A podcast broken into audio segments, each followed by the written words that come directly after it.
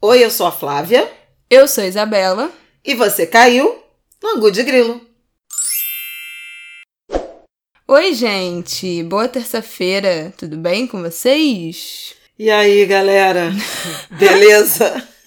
Eu sou animada nessa Não, semana. tô entrando, tô entrando na minha semana, na sexta 24, eu faço um mês de isolamento total, sem ir praticamente na portaria do prédio. Por que que é? Eu já chamei ela pra ir na farmácia, ela não quis. Pois é, mas eu me acostumei com isso. Eu nem sei como é que vai ser quando eu sair. Talvez semana que, talvez essa semana eu saia e aí semana que vem eu converso com vocês sobre a experiência da primeira saída depois de um longo período de isolamento. A Isabela já falou sobre isso. É, mas eu fiquei duas semanas, né, só que sair. Eu tô indo no mercado, eu tô indo comprar coisa pra minha avó, então eu tô Ela tem sido essa pessoa de fazer as compras e tal, a conexão com o mundo exterior. Bom, esse episódio a gente vai falar sobre ócio criativo, como esse momento que estamos vivendo, a gente tem ouvido muito essa expressão, e o que que ela tem de positiva, de negativa, o que que vem de cobrança aí, quando a gente fala disso, cobrança por produtividade, cobrança por você estar sempre realizando e produzindo alguma coisa, e o que que na verdade essa expressão significa e o que a gente está conseguindo tirar de bom desse momento de isolamento, de quarentena. Na última semana, vocês devem ter visto rodando por aí um trechinho do Papo de Segunda que o Emicida fala sobre ócio criativo. É um trecho que ele fala que eu odeio essa- esse negócio de ócio criativo, É, É. uma livre interpretação É, que não é o né, que- do, do conceito original. não é exatamente o que o filósofo ou pensador que inventou esse conceito Sociólogo. queria ou dizer ou passar com essa expressão, mas é a forma como a sociedade interpretou e absorveu isso. Eu acho que tem dois pontos, duas formas diferentes como a gente enxerga e interpreta o ócio criativo. A primeira é com essa obsessão de que até nos momentos de lazer a gente tem que aprender alguma coisa, aquilo tem que servir para nossa intelectualidade. Eu já até falei disso aqui que isso é um desafio para mim me permitir ter momentos de futilidade e de consumir coisas que são absolutamente alienantes. Que eu sempre, se eu vou ler um livro, tem que ser um livro de não ficção para eu aprender alguma coisa. Se eu vou ver uma série, tem que ser uma série documental. Se eu vou ver um filme, tem que ser um filme documentário. Então, esse momento que a gente entende que o lazer tem que ser produtivo e um momento de aprendizado. E uma outra interpretação, que foi o que a Emicida falou, é como até quando a gente se permite essa alienação, essa futilidade, existe um subconsciente de que esse momento vai servir para imediatamente depois a gente produzir alguma coisa. É, é tipo gênio criando, né? Isso, então assim, ele até fala, não, a Emicida tá ali três dias sem fazer nada, tá lendo um livro, porque daqui a uma semana ele vai soltar uma música. Ele fala, não, eu não vou soltar uma música. Então é essa expectativa de que a, a gente precisa se obrigar a ter um momento de ócio, com atividades que a gente considere normalmente desimportantes, e a gente se força a ter esses momentos. Ou nada, ou ficar deitado olhando pro teto mexendo no celular. Mas que a gente compreende que se a gente tiver esse momento, na semana seguinte a gente vai estar tendo mil ideias e produzindo mil coisas. Não é bem isso. Isso eu acho que gera uma pressão de produtividade na gente e uma fadiga mental de estar sempre é, não só se pressionando, mas sendo consumido também pela quantidade de conteúdo que a gente vai empurrando goela abaixo até nos nossos momentos de lazer. E não é nada disso do que o sociólogo quis dizer com esse, esse conceito. É, isso é muito interessante porque o ócio criativo é um conceito que foi cunhado, né, pelo sociólogo Domenico De Masi, que é um italiano. O livro em que ele apresenta essas ideias é de 1995 e, na verdade, é o avesso do que a interpretação eh, ganhou verdadeiramente. O que o Domênico De Masi estava chamando de ócio criativo, na verdade, era não exatamente trabalhar no horário de lazer ou de ócio, ou criar no, no, no, horário de folga. Era exatamente reduzir jornadas de trabalho e liberar as pessoas para os seus para as suas vidas partindo da premissa de que grandes ideias não surgiram num espaço de confinamento de um escritório.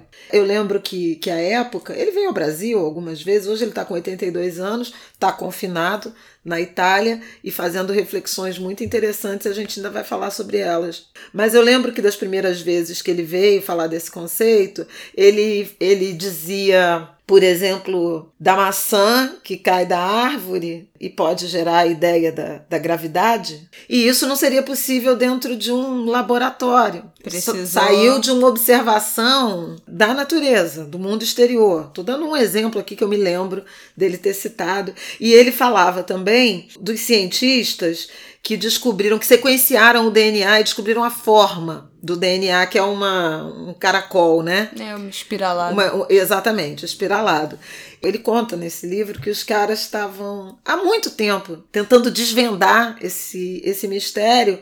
E um dia um deles estava em casa, tipo, deitado no sofá, e olhou para a escada. Ele tinha uma escada em caracol na casa. E olhou para a escada e falou: e se tivesse e aí ligou pro fulano. Putz, aquele momento. Aquele momento, eureka. Era muito sobre isso. O, o Domênico De Masi, ele, ele fez interpretações, e hoje, até em entrevistas mais recentes, ele cita o Keynes, lá do início do século XX, né? Falando que imaginava que no ano 2000 é, em razão da tecnologia e dos ganhos de produtividade, as pessoas trabalhariam muito menos teriam jornadas de 15 horas semanais e teriam muito mais tempo para outra vida. Por exemplo, para consumir cultura, para consumir entretenimento. Para o Domênico, e em alguma medida eu concordo com ele, veio o neoliberalismo, especialmente a partir de Margaret Thatcher né, e de Ronald Reagan, e ferra com isso tudo, porque nos impõe o trabalho, né? É, cada vez mais, a despeito do ganho tecnológico, a gente trabalha mais para acumular mais, para ganhar mais, mais gente fica desempregado, fica na miséria, então vai o fosso de desigualdade aumentando e as sociedades não vivem bem. O que o coronavírus nos impôs foi exatamente um pouco, é uma alegoria do que o Domênico De Masi apresentava lá atrás, lá nos anos 90, dizendo assim: Cara, ninguém precisa ficar 44 horas dentro de uma, de uma sala, de um escritório, de um andar, para fazer os trabalhos que fazem, que são cada vez mais cerebrais, né, menos repetitivos em razão da tecnologia.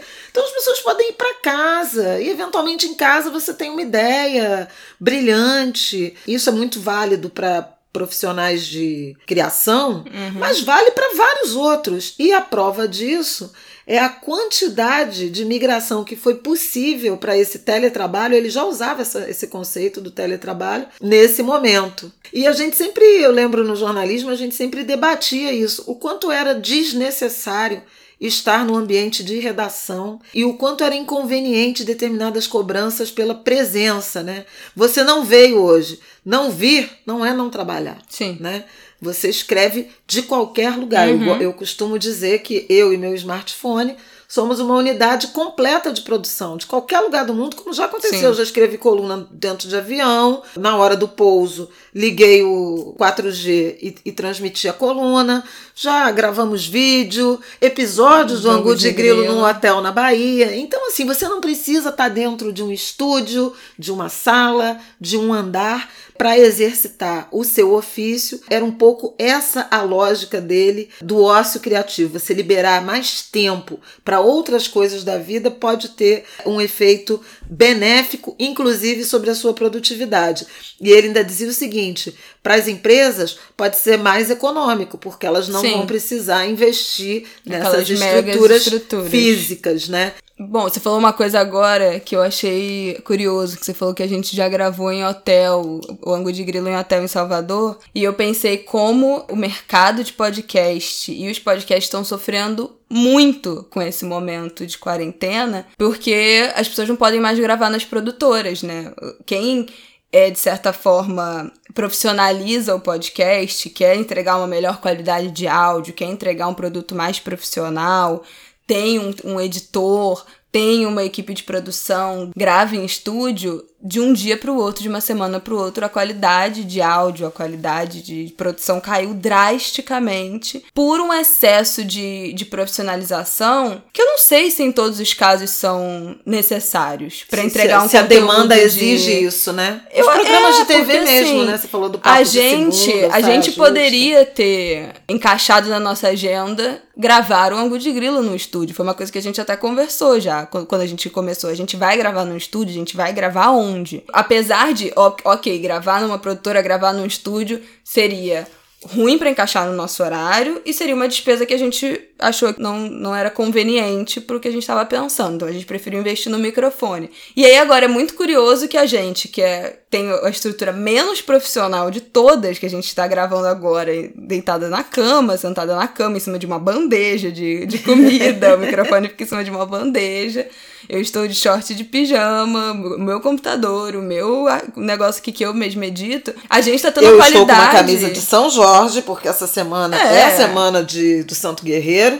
Eu me propus a fazer uma feijoada, Amanhã. meu desafio. e eu botei já a camisa de São Jorge para ver se São Jorge ou algum me inspiram a realizar essa missão feijoada. Então, como é que nesse momento em que do nada o mundo vira de cabeça para baixo, quem tem a estrutura que teoricamente é vista como mais precária acaba tendo a melhor qualidade, porque dos podcasts que a gente ouve, nós temos a melhor qualidade. Tudo bem que tem uma vantagem que a gente mora junto, né? A gente pode gravar nesse momento, mas a gente já tinha um microfone, eu já sabia editar, então a gente não tá tendo essas intercorrências de ah, precisa comprar um microfone urgente para mandar para casa de fulano, porque fulano não tem microfone, tá gravando com o microfone do computador e aí fica o áudio fica ruim. Eu tenho dado entrevista é também, é isso. engraçado isso, porque eu tenho dado umas entrevistas e feito um monte de live, daqui a pouco vou passar minha agenda de live dessa semana, que tem várias.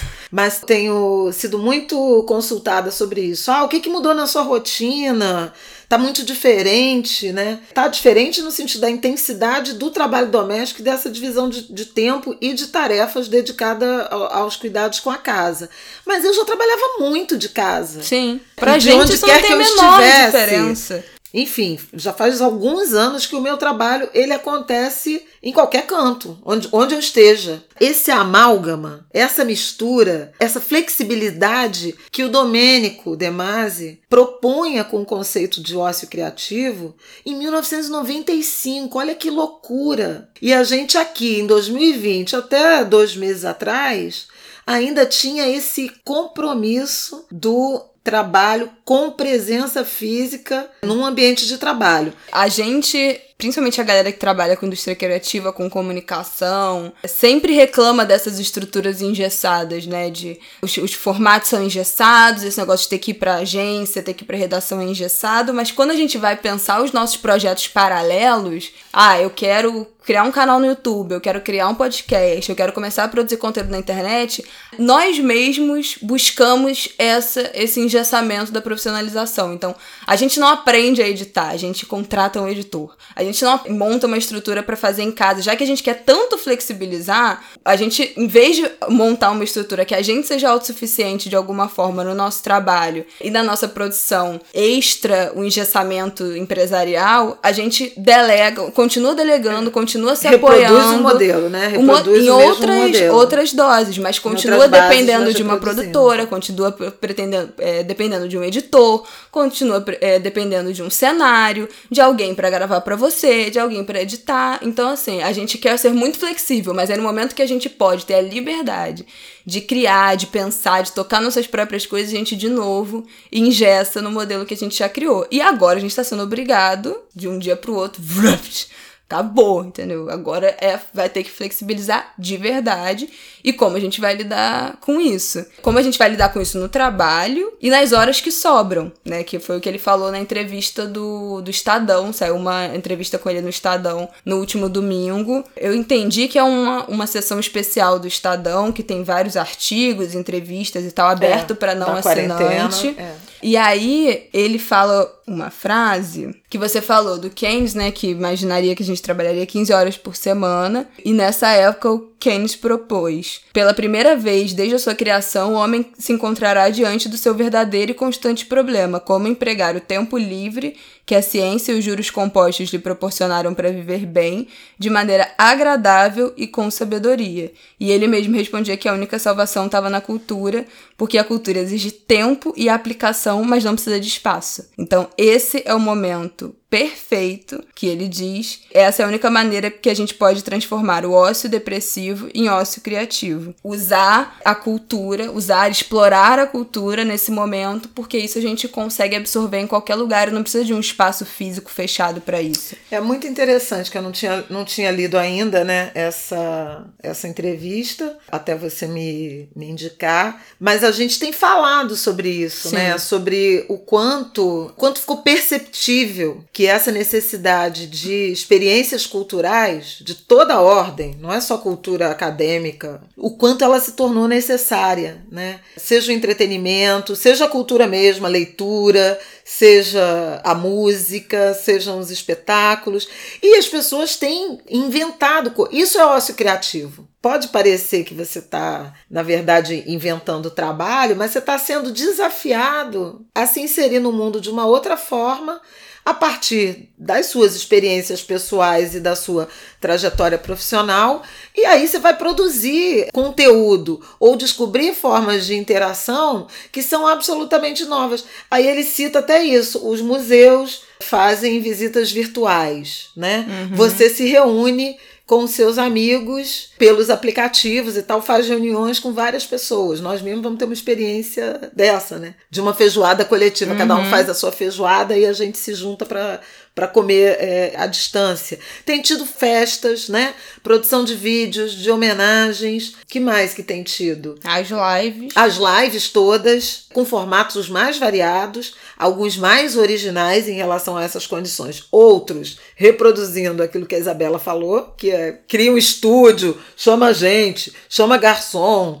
Nananã, nananã. Isso é pensar dentro da caixa. Sim, isso né? é o que. Você só transpõe um modelo que já existe, né? Já existe que já existe na mente é uma estrutura mega de show. Então você bota aquilo, essa estrutura dentro da sua casa. O que é sair disso? É ser Tereza Cristina. Sim, eis a resposta. Totalmente. Se vocês ainda não estão assistindo as Convidamos. lives da Tereza Cristina todos os dias depois do Big Brother, uma coisa maravilhosa, um astral maravilhoso, a gente ri, ela lê os comentários e conversa, e todo mundo já que acompanha já se conhece, já fica um zoando o outro, manda mensagem pro outro, vários amigos queridos participam. Já teve dois pedidos de casamento, teve tem de um tudo. tudo. A gente chora também, a gente chora, a gente e tem manifestações políticas. políticas, econômicas, contra marcas, tem de um tudo. Mas né? esse é um exemplo de como eu acho que o ócio produziu esse novo experimento da Tereza, porque ela falou: olha, vou fazer uma live aqui para cuidar da minha saúde mental, para eu me desligar. Ela falou: minha proposta no início era eu ter uma hora para ter sossego no dia e não pensar em tudo que estava acontecendo. Então ela assiste Big Brother e começa.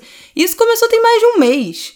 E desde então, ela já agora já tem uma programação, entre aspas, do que, que ela vai cantar todo dia, Isso, qual vai ser o cantor. Faz homenagem. Faz um repertório. Tem gente que ela já combina para entrar e cantar uma música ou duas. Tem gente que aparece ali, cantores que aparecem ali embaixo comentando e ela convida e entra. Então tudo foi sendo criado à medida que foi acontecendo. Mas foi uma invencionice a partir dessa, desse momento de ócio, de é uma cantora que, se não tá fazendo show, se não pode se aglomerar, fica em casa sem, teoricamente, nada para fazer. Exatamente. Esse é o ócio criativo. Que alcançou até o rei, né? Até o rei Roberto Carlos. Gente, babado. Acabou fazendo uma comemoração do próprio aniversário nos moldes do rei, cheio de Dez cheio de cuidado, cheio de cuidados e num, num formato menor, né? É, pro, pro padrão de, de espetáculos que ele produz e pelo que a gente tem visto. Mas teve a iniciativa da Lady Gaga, Sim. que também foi um mosaico muito interessante de horas e horas, acho que durou seis horas, oito ah, horas, sei todo. lá, um sábado inteiro, com uh, participações de artistas do mundo inteiro, uma Babel cada um produzindo da sua casa. E foi tão interessante também observar isso, porque de acordo com o padrão do artista ou onde ele mora, né, de onde ele vem, você vê assim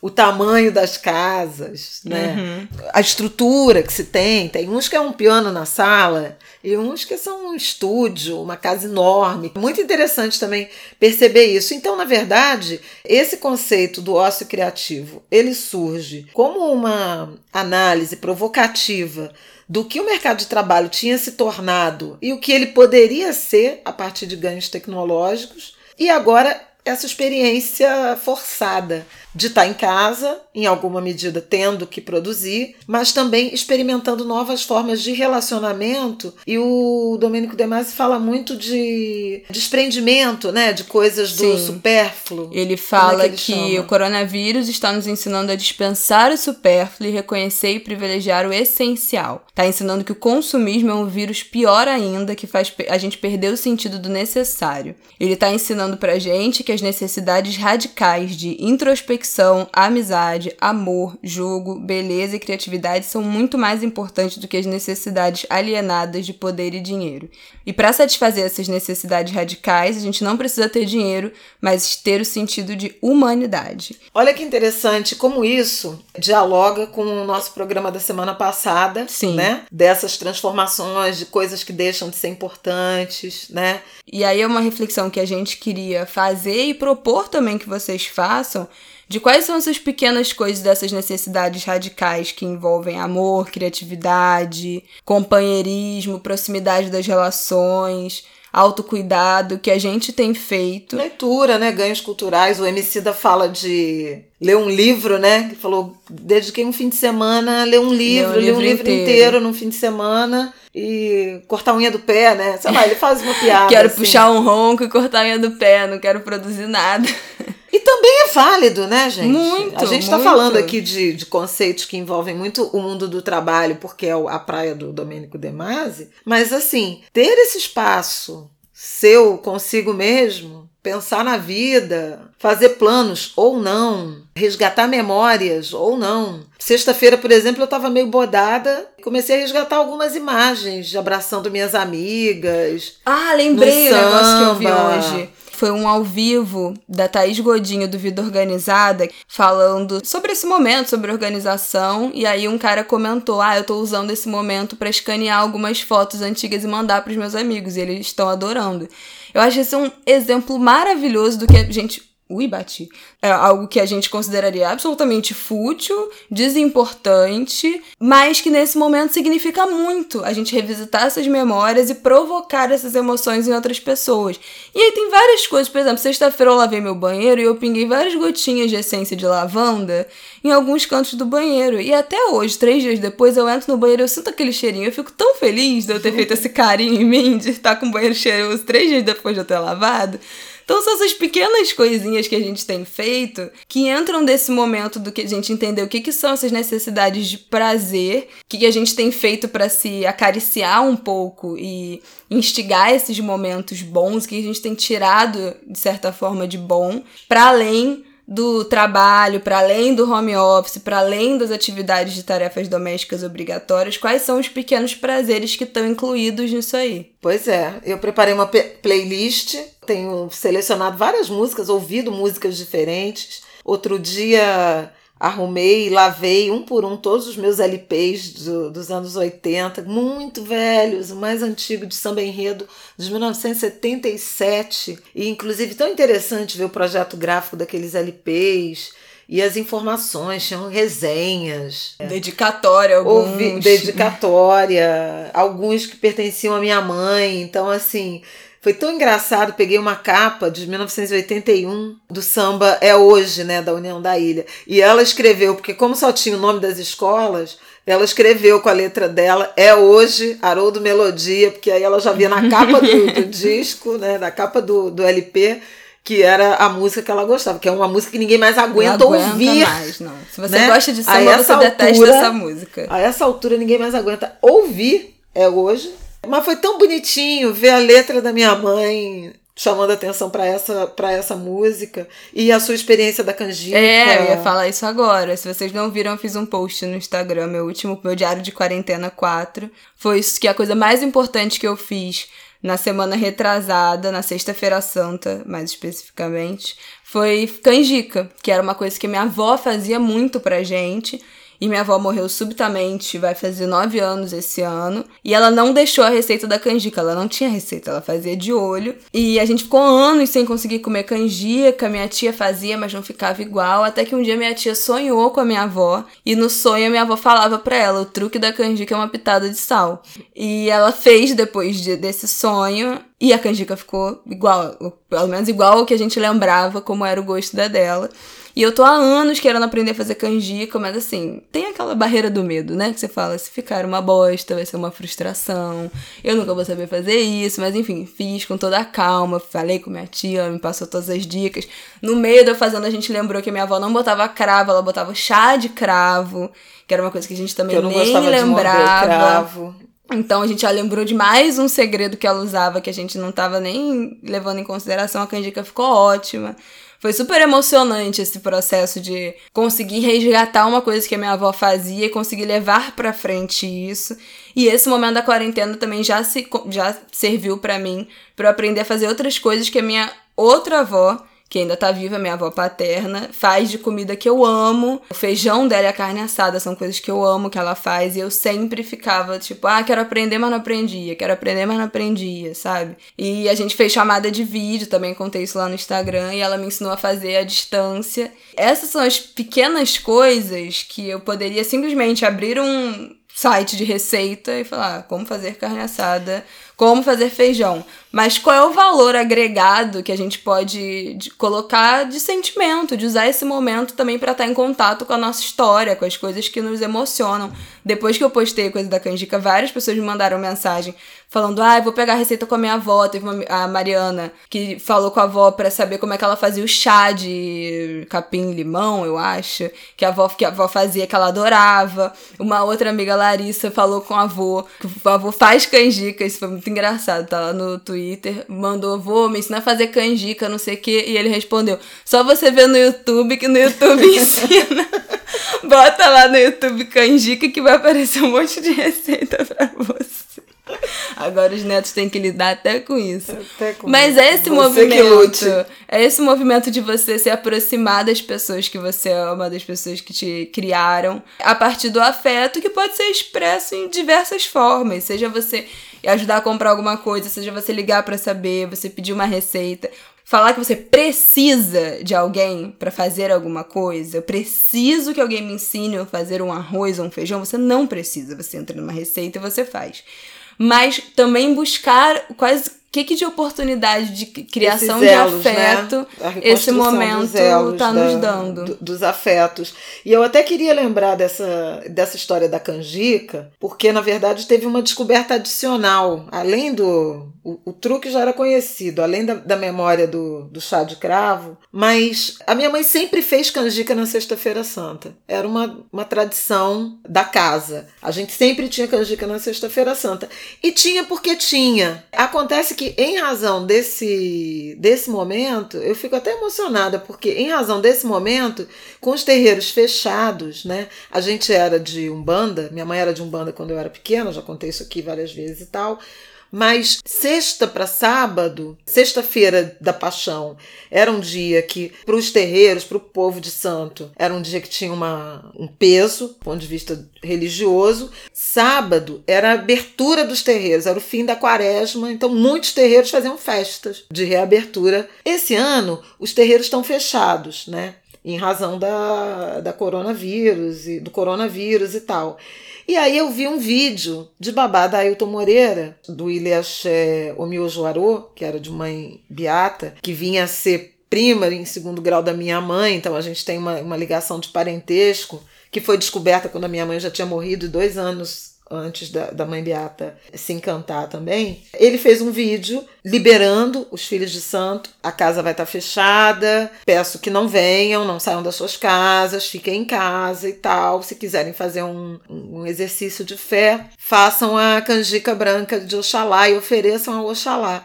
aquilo me caiu assim, aqueceu meu coração. O sentido da canjica que a minha mãe fazia ritualisticamente toda Sexta-feira Santa pra gente, não tinha, na verdade. Ela, ele, ela acabou ganhando uma tradição familiar, uhum. histórico familiar, de tradição familiar, mas na verdade tem uma origem religiosa da fusão das religiões de matriz africana, porque é, a oferenda para Oxalá é o milho branco, é a canjica. Então, dialogava com a religiosidade de matriz africana, que certamente ela trazia da Bahia, e que virou essa nossa tradição familiar, que acabou sendo resgatada. Eu comentei isso com a Isabela. Cara, a canjica tem a ver com Oxalá, não sei o quê. Aí ela falou: vou fazer a canjica amanhã. Vou fazer a canjica. Questão de honra, eu vou aprender. E aí foi esse exercício, né, de recosturar essas teias.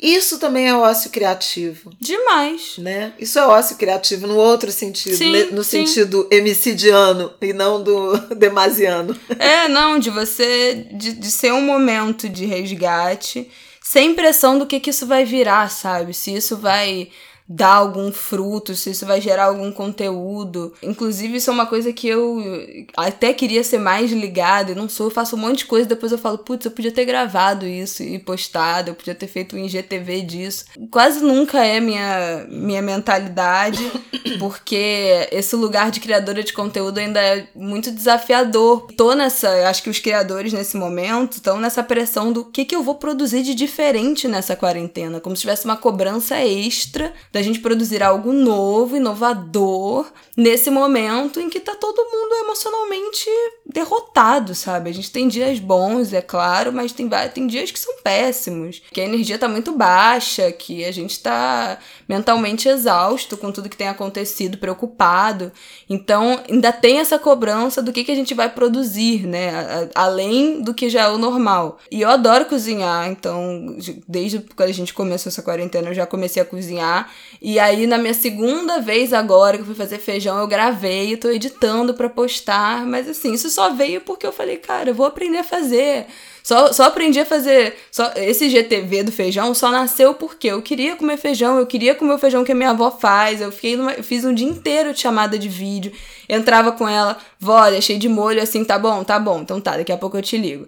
Vó, vou botar na pressão. Quanto tempo eu... Isso tudo com chamada de vídeo, mostrando para ela tudo.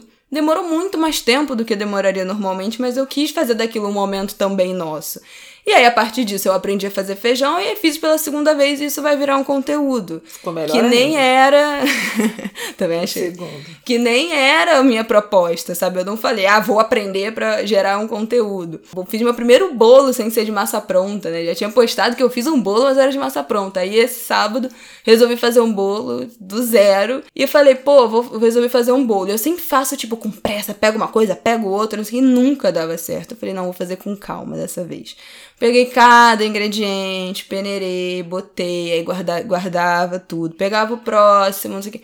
Demorou horas para fazer o bolo, mas eu fiz com calma, fiz colocando minha concentração. Eu tava querendo fazer aquilo. Saiu um bolo maravilhoso, super feliz que eu consegui fazer um bolo. Quais são as coisas que a gente está fazendo para se acarinhar, de certa forma, e como isso está gerando outros movimentos de relação, de aproximação e intimidade, relação com as pessoas que a gente ama, de aproximação dos com os amigos. Várias amigas mesmo pediram dica de, pô, como é que você faz isso? Como é que você limpa isso? Não sei o quê. Então, outros tipos de assuntos. Já duas seguidoras no Instagram marcaram que fizeram o bolo. Eu fico tipo, caraca, as pessoas realmente fizeram a receita que eu postei. E nem era, tipo, eu só fiz o bolo, depois eu postei a receita, sabe?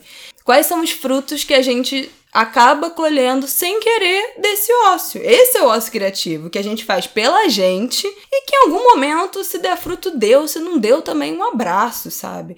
Então, essa cobrança é muito cruel da gente se obrigar nesse momento a produzir incessantemente.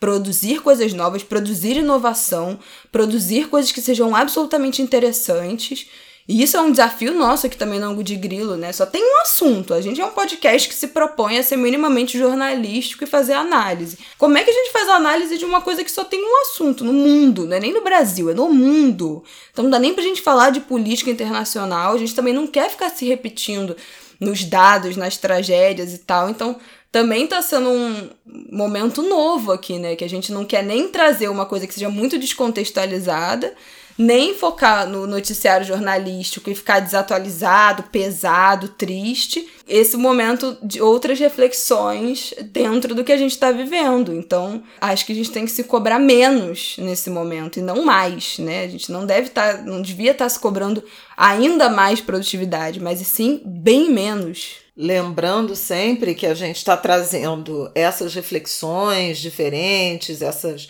provocações, mas temos todas total consciência da nossa situação de privilégio Sim, em relação de ao, ao espaço físico né, que a gente ocupa e ao significado de casa, né? A nossa ideia de casa e o, e o significado desse. Já, já falamos isso antes, eu já escrevi na minha última coluna, foi sobre isso sobre o significado, o que, que essa palavra significa e o que, que confinamento em casa pode representar para muita gente porque pode ser sinônimo de, de solidão aguda, de abandono, uhum. né, de violência, de brutalidade, ou espaço em que, por excesso de gente, é insuportável e por isso a rua, o ambiente é, é também tido como casa. Aí essa dificuldade em alguns lugares de, de você ter o confinamento, o isolamento total. Então, obviamente que a gente tá, tem, tem discutido algumas premissas e, e impressões a partir de um lugar de privilégio, né? De uma ideia de casa que é essa ideia romantizada, né, da casa como um lar que te permite exercitar outras coisas, tipo, tipo a sua criatividade, tipo o ócio pura e simplesmente, tipo o resgate das relações de afeto ou a reaproximação, né, ou a intensificação das relações de afeto. Nessas outras dimensões de, do, do que, que significa casa, a gente precisa de política pública, em primeiro lugar, mas também de uma rede de atenção à saúde mental das pessoas. Também tem um papel aí de oi, como é que você tá? Então pensar um pouco quem da sua rede de relacionamento, eventualmente até ou não, mas que você pode alcançar para saber se tá bem, se tá sozinho, se acordou, se comeu, fazer algum tipo de gestão, tem máscara, tá comendo, enfim, algum tipo de cuidado que é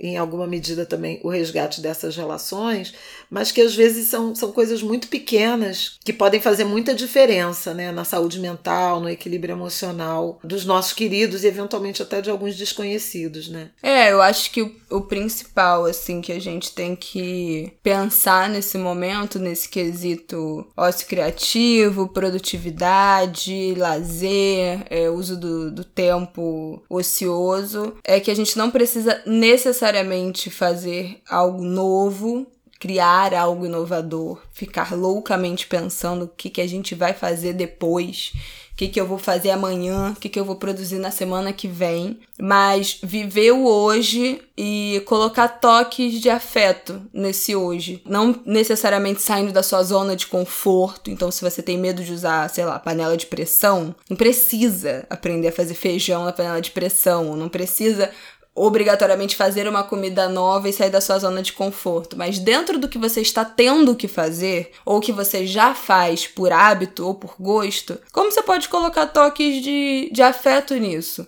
Que vão para aquele lado do que a gente falou da cultura no amplo aspecto que não é só a cultura acadêmica, é você ter um, um, papo cabeça, ou não, ou um papo de futilidade com seu amigo, você falar, ligar para sua avó, para um tio, você. Pois é, trazer de volta resgates, oralidade, relações. aprendizados ancestrais. Tenho pensado nessas coisas, assim, quais são esse. O que, que a gente pode estar tá tirando de positivo, se é que dá para tirar coisas de positivo, mas quais são esses mini agrados, ou o que, que a gente já aprendeu no sentido do, do, do que é de afeto, do que é prioridade de verdade, no que, que a gente tem tirado de positivo dessa experiência. Então, para mim, foi aprender a cozinhar coisas que eu gosto. E esses mini agradozinhos que é pingar as gotinhas de essência de lavanda no banheiro depois que eu lavo e ficar sentindo o cheirinho de lavanda e falar, putz, que maravilhoso esse cheiro de lavanda, sabe? É acordar todos os dias. E antes de sair do quarto, eu já arrumo a cama, ajeito o travesseiro, antes de tomar café, antes de acender a luz, eu tô arrumando a cama no escuro, que é o momento enquanto eu tô acordando ali, eu já saio com o quarto arrumado, bonitinho, que isso já energiza, já dá um gás de certa, certa forma. Como é que a gente está usando de produtivo desse tempo, que pode ser coisas duradouras, isso pode virar um hábito, isso pode virar uma coisa que você ressignificou, isso pode virar um aprendizado pro resto da vida, ou não. Ou é uma série de 15 minutos besta que você assiste um episódio no dia seguinte nem lembrou mais, mas que por 15 minutos aquilo te desligou e te fez feliz. Ponto. Convido a vocês, inclusive adoraria que vocês mandassem pra gente. Pois é. É, uns três itens. Vamos lá. Vou jogar baixo aqui, fácil, hein? Três coisas que tenham sido positivas. Ah, pode ser uma, duas. Três, eu quero três, porque eu sou capricorniana Ai, e eu pronto. quero ver esforço nesse povo. Não, mas coisas que vocês. Número então, livre. Número é aquele livre. negócio número do livre. adormecida, sabe? livre, livre, número livre, antes que eu seja criticada, caia em contradição.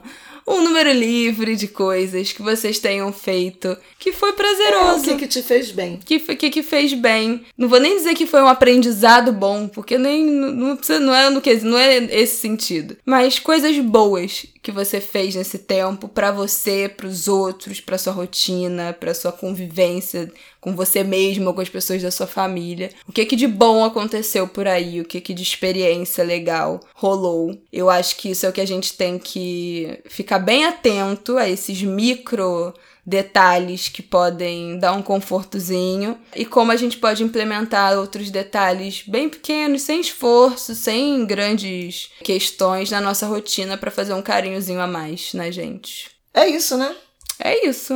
Beijo, gente. Beijo, gente. Fiquem em casa na medida do possível. Fiquem saudáveis na medida do possível, do, pon do ponto de vista físico, do ponto de vista mental, da saúde mental e da saúde espiritual também. Cuidem das suas conexões com o invisível. Isso também faz muito, muito, Verdade. muito bem. Um beijo. Axé. Se cuidem, axé. Salve, Jorge!